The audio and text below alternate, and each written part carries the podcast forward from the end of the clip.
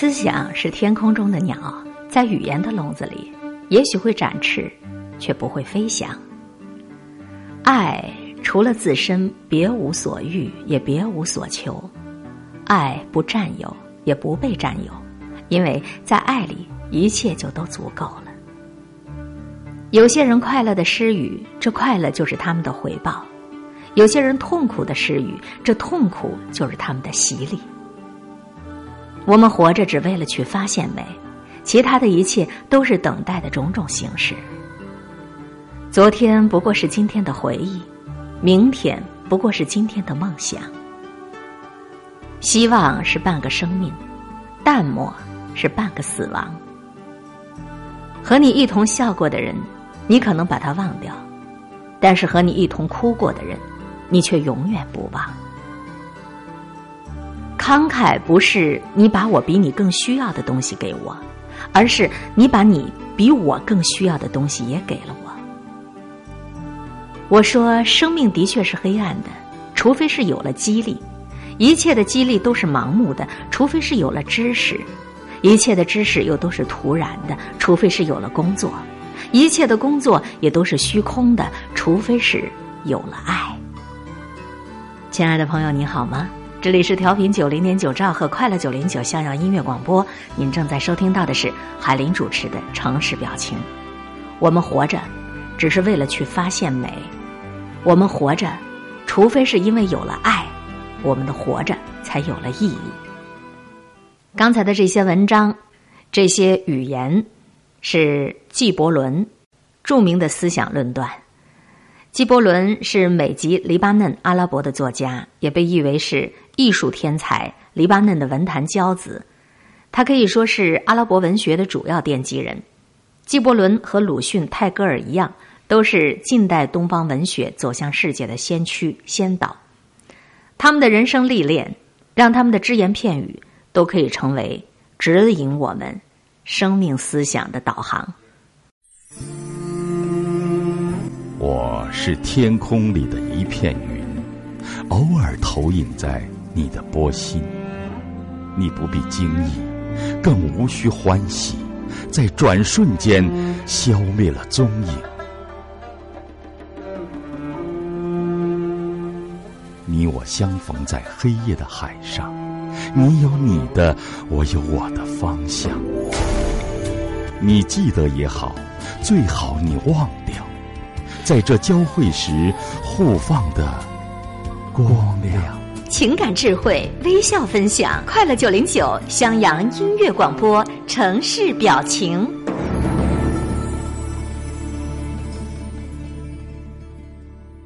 关于爱情，有很多种解答。有人说，爱情就是两个人互相的征服，唯有征服才能保持长久的爱情。也有人说，爱情就是甜蜜的忧伤。还有人说，爱情很可能只是人类进化的一种产物。它的社会学意义不过就是为了保证人类的繁衍生息。一千个人对爱情有一千种解释，但是人人都不能免俗。红尘走一回，爱人愁断肠。在过去的很多年，我都对这个问题熟悉又陌生，遥远又亲切。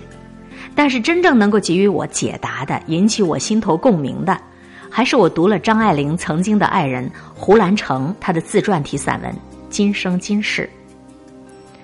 胡兰成是一个非常有争议性的人物，有人说他是才子，还有人骂他汉奸，还有人评论他是一个负心汉，各种各样的标签都在他一人身上贴着。但是你如果要问他本人在意不在意，名士风流自然是一派潇洒，可他不甚在意。在他的书《今生今世》当中，胡兰成详细的讲述了他和七位女子的爱情故事。从大才女张爱玲到小护士周迅德，从媒妁之妻玉凤到黑帮头子遗孀艾珍，另外还有大户的妾室范秀美，还有一个日本女子一枝，以及中学教师全慧文等等等等。胡兰成在他的文章当中娓娓道来，他自己的家世生平跟这些女子的爱恋情仇。但是，若论及这些女人，倒是没有一个女人对他是恨的，至多也不过是有怨气罢了。唯有张爱玲免不了对他冷嘲热讽一番。实在是张爱玲是太过有志气的一个人，而胡兰成如此招女人喜欢，细思下来，用心用情自然是他的强项。但是与这些女人相爱的不相隔，却是点睛之笔。胡兰成论及这些女子的时候，情感质朴深厚。玉凤虽然是他的媒妁之妻、结发的妻子，可是玉凤大字儿不识一个。两人在一起的恩爱也是喜滋滋的。胡兰成描述他和发妻之爱，就如同清新的山野夫妇。后来的小护士周迅德，俏皮，胡兰成怜惜他年轻的意识清坚，对他既敬佩又爱怜；而那个大户遗孀范秀美，胡兰成更是体贴亲热的把她当成姐姐，当成妻子，两人也过了一段乱世中的相陪相伴。即使是冷冰冰的大才女张爱玲，来到胡兰成面前，也是低眉婉转，静美如花，低到了尘埃。假如说仅仅是对这些女人的赏玩，那么胡兰成就不是胡兰成了。他生命当中的这七个女人，每一个在他身边的时候，他都是倾力倾心，扑身上去要去救赎。他和这些女子在一起，是有热度的，有生活的烟火气的。发妻玉凤在病中卧床不起，他抱着她便溺，如孩童般的照料。离开小护士周迅德时，他已经身份。穷途末路，但是仍然要为周迅德买好米、备好粮食，担心他在战乱时生活艰难。和范秀美做夫妻的时候，他默默买下昂贵的阿胶，悄然的放在范秀美的行囊当中；而和黑帮头目遗孀艾珍在一起的时候，对方因为经营酒吧数次被抓，他奔走呼号。以至于艾珍被放出来回家，马上纵身一跃扑到他这把老骨头上，而最后胡兰成的死，也是因为看到了一个长相酷似伊芝的女人心脏病发。这样的男人才华夺目，温情软语，细腻体贴，又有哪个女人不爱？如果说是一个女人爱错了男人，不可能，这七个女人都爱错了呀。胡兰成在他的《今生今世》这本书里面，非常瞧不起西方人的爱情，他以为那种源自于骑士对于贵妇人之爱，又装腔作势，又如空中楼阁、镜中月、水中花。那些留洋的先生回来之后，身体力行，休掉了小脚老婆，寻找自己亲爱的那种，那种作态，简直不知所谓。实际上，张爱玲也曾经评价过这种西洋之爱。如同戴着白手套的手上停着一只蝴蝶，又隔阂又慎重又不知所以。胡兰成更倾心的是中国传统文化中的男女之爱，如《诗经》有云：“之子于归，一世一家。”他觉着男人和女人相爱，最终是要落到实处的，那就是要把女人娶回家里，让她操持家务，劝诫官人，男耕女织，一世一家。而不能像西洋人一样把女人供奉起来，不知如何是好。于是胡兰成在与女子的爱情中有敬有爱有怜，有体贴有佩服，也有小别扭，却唯独没有不知如何是好。而他与女子相处时，有对于母亲的情感，也有对于姐妹的情感，有对于妯娌邻居村妇的情感。处处体谅，处处贴心，却唯独没有装模作样的对爱人的情感。有时候我想，当下我们所追寻的爱情，是否也是太过于慎重、太正儿八经的了？如果一段感情当中没有你猜我妒忌，没有撕心裂肺、山盟海誓的你是风儿我是沙，这就不是爱情了。那些平淡日子里细水长流、相看两不厌的感觉。我们不知道是什么，更不会以为那就是爱情，这都是什么时候中的毒啊？而实际上，科学家们的研究，男人和女人之间开始爱的死去活来的，到了五年之后，感情基本上就转为平淡；而当初没有什么感情基础的人，在五年之后反而是感情浓密。其实，我们是不是可以重新来定义爱情？那些让人头晕眼花、目眩神迷、不知如何是好的，基本是属于爱情的病态。在病好以后，我们还是得落到人世来过世俗的日子，也就是我们老祖宗一早就选择了的爱情。死生契阔，与子成说，执子之手，与子偕老，这才是真正的爱情。我有一段情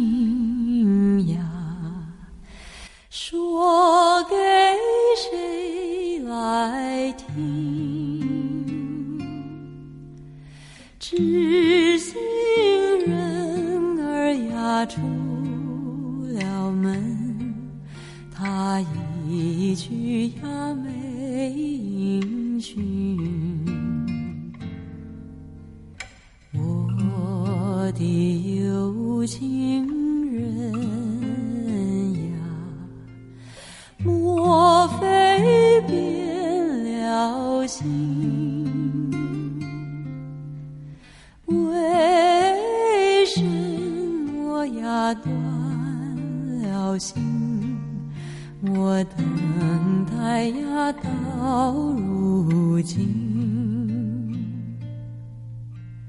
夜有深，月有明，只能怀抱几弦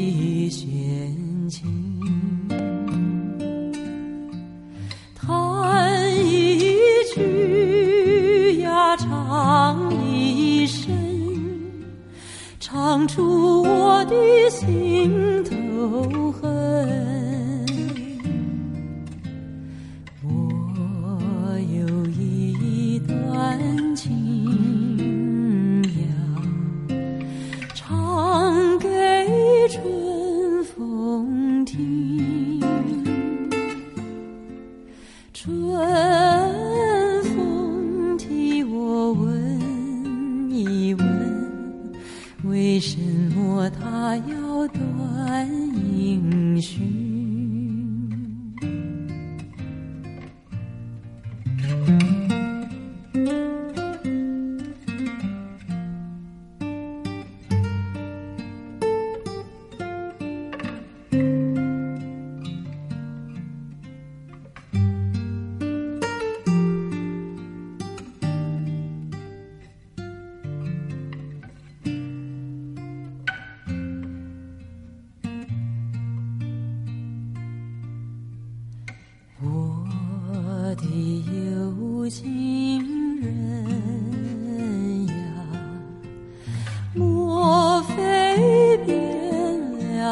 心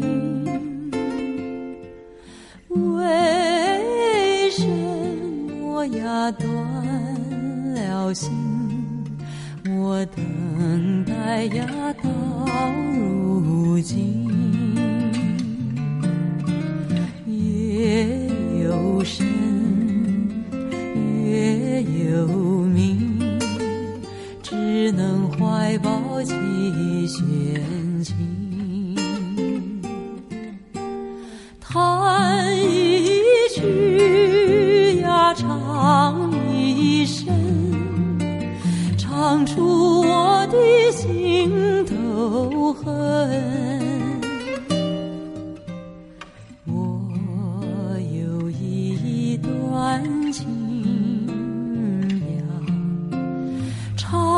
给出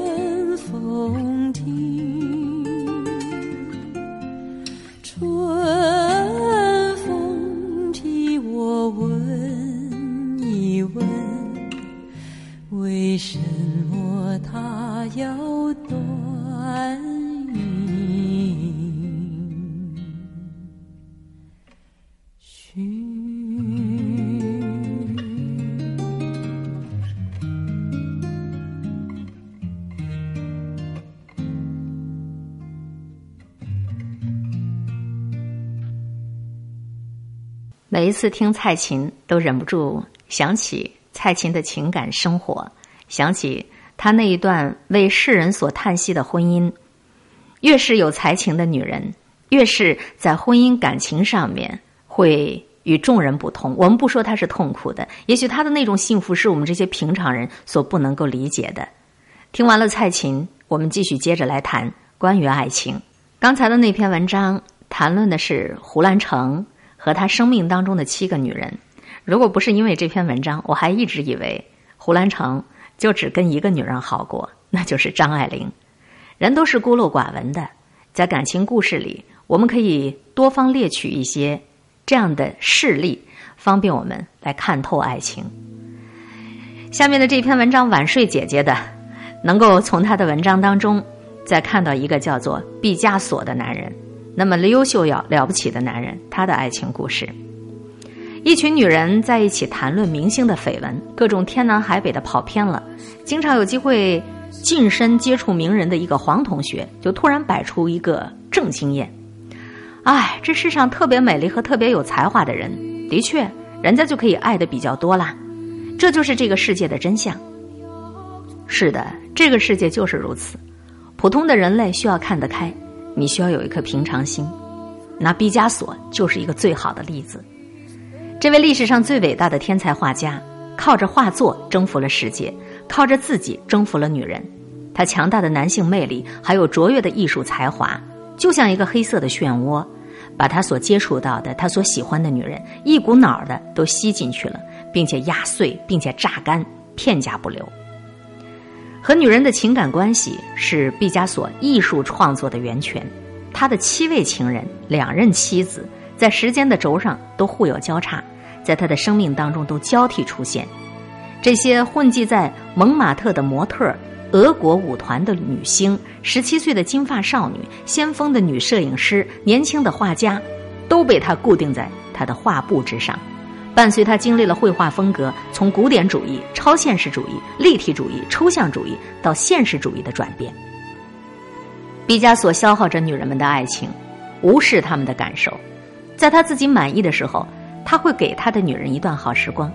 可是，当他的爱情暗淡的时候，一切就都结束了，而这个过程又往往会被画布记载下来。一九三四年，他创作的《手持尖刀的女人》，主角就是他的第一任妻子奥尔加。无论爱还是不爱，女人最后的一点剩余价值都会被他吸吮完毕。在那部画布上，在狰狞扭曲的线条当中。折射出了他的第一任妻子奥尔加对于毕加索的不忠和冷漠所积蓄的痛苦与绝望。毕加索完全知道如何利用自己的优势来征服那些仰慕他才华的女人。他的情人弗朗索斯瓦·吉洛特说过：“对于毕加索来说，给女人画像就是一种诱惑她的方式。”据说他和他的情人玛丽。泰瑞莎第一次见面的时候，他的自我介绍就是：“我是毕加索，我和你可以一起干一番事业。”情人吉纳威夫出现在毕加索六十三岁的时候，因为他们只有过两年的地下爱情。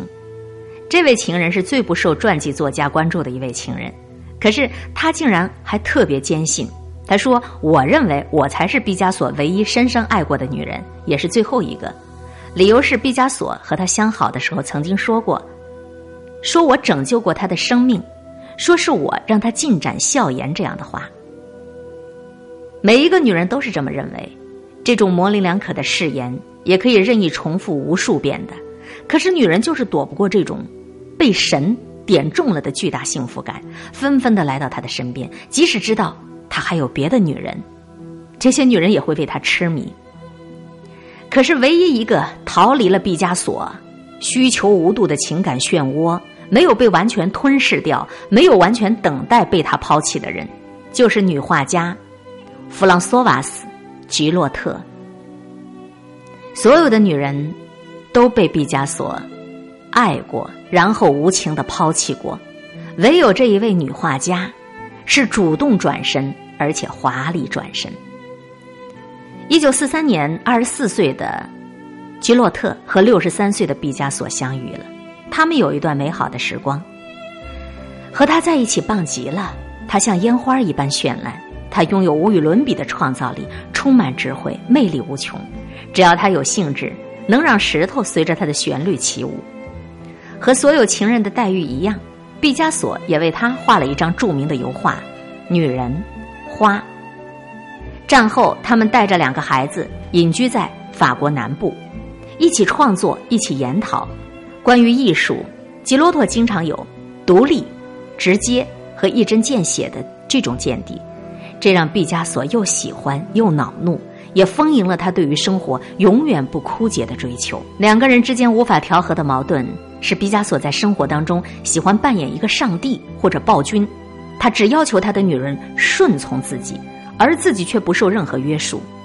毕加索在爱情当中表现得相当自私、冷酷、专注。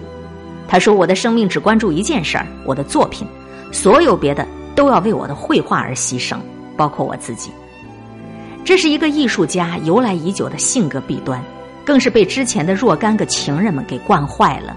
那些女人们都倾心于他的艺术成就，愿意屈就，心甘情愿的被他操控。但是吉罗特不是这样的女人，她永远是和毕加索对着干，违逆他，按照自己的心意行事。最终，吉罗特厌倦了和毕加索这样的一起生活的日子，带着两个孩子离开了这个强悍的怪物。他感觉到，如果不离开毕加索，必然会被他吞灭掉。他的离开令世人震惊。因为毕加索就像著名主持人窦文涛所说的那样，他是那种典型的自我中心主义者。他可以离开女人，他可以抛弃女人，但是女人离开他，女人抛弃他那是不行的。他收服女人有绝招，让她生孩子，生了孩子就拴住她了。可是这个魔咒在吉罗特这里彻底落空了，孩子也没有能够拴住他的脚步。毕加索暴跳如雷，评论吉罗特这个举动无异于是。独自走向沙漠会死掉的，他说：“因为没有人会离开像我这样的男人。”他断言：“从今往后，人们对你不会有别的，至多有一些好奇，好奇于一个曾经和我毕加索的生命如此亲密的人。”毕加索断定，吉罗特离开他之后，生命马上就会枯萎，但是吉罗特则竭尽全力的避免了这样的结果。吉洛特一直坚持着创作，他的倔强。在当年毕加索为他画肖像的时候，就已经埋下了伏笔。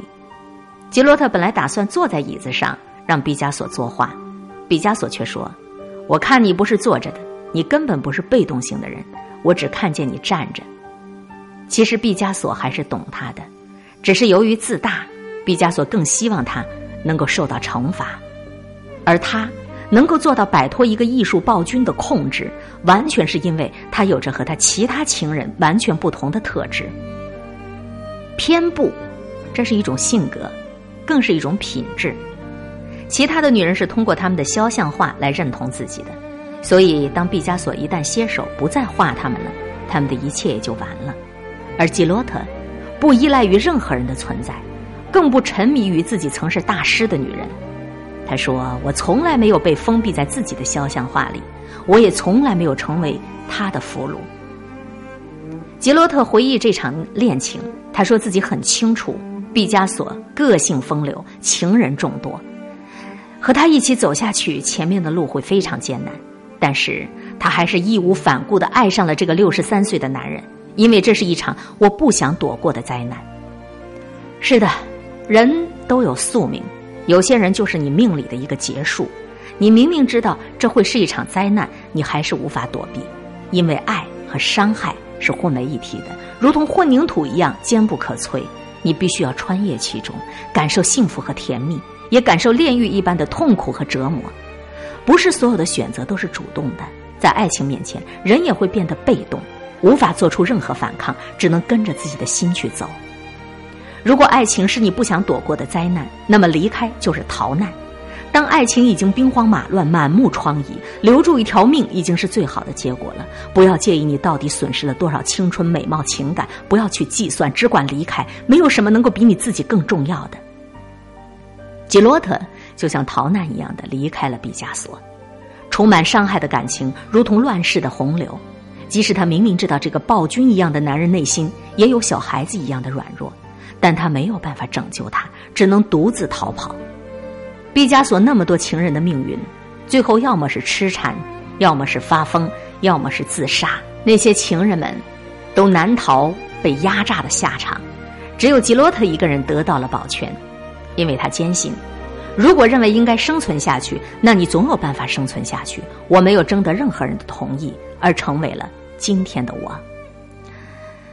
其实，无论是在毕加索的那个年代，还是在如今的这个年代，不管文化是开明还是落后，关于爱情，每一个女人都有可能在绝地重生。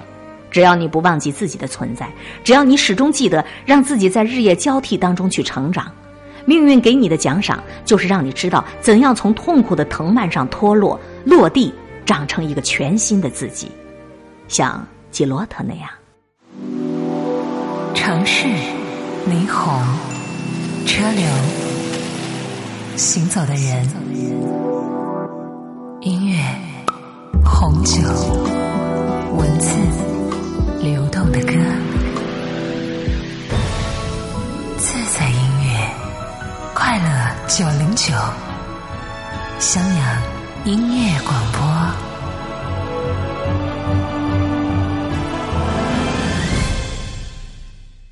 今天的节目到这儿，该要跟各位说再见了。空中和你相互勉励，每天保持微笑、淡定、从容的好心态。方便空闲的时候，别忘了为我们推荐分享好的文章和网站哦。节目的联络方式：QQ 号、微信号四零九九七一九七四。我是海林，百度搜索 DJ 海林，你也可以查阅每一期节目的文字内容以及声音文件的上传。好心情每一天，下次节目我们再见啦。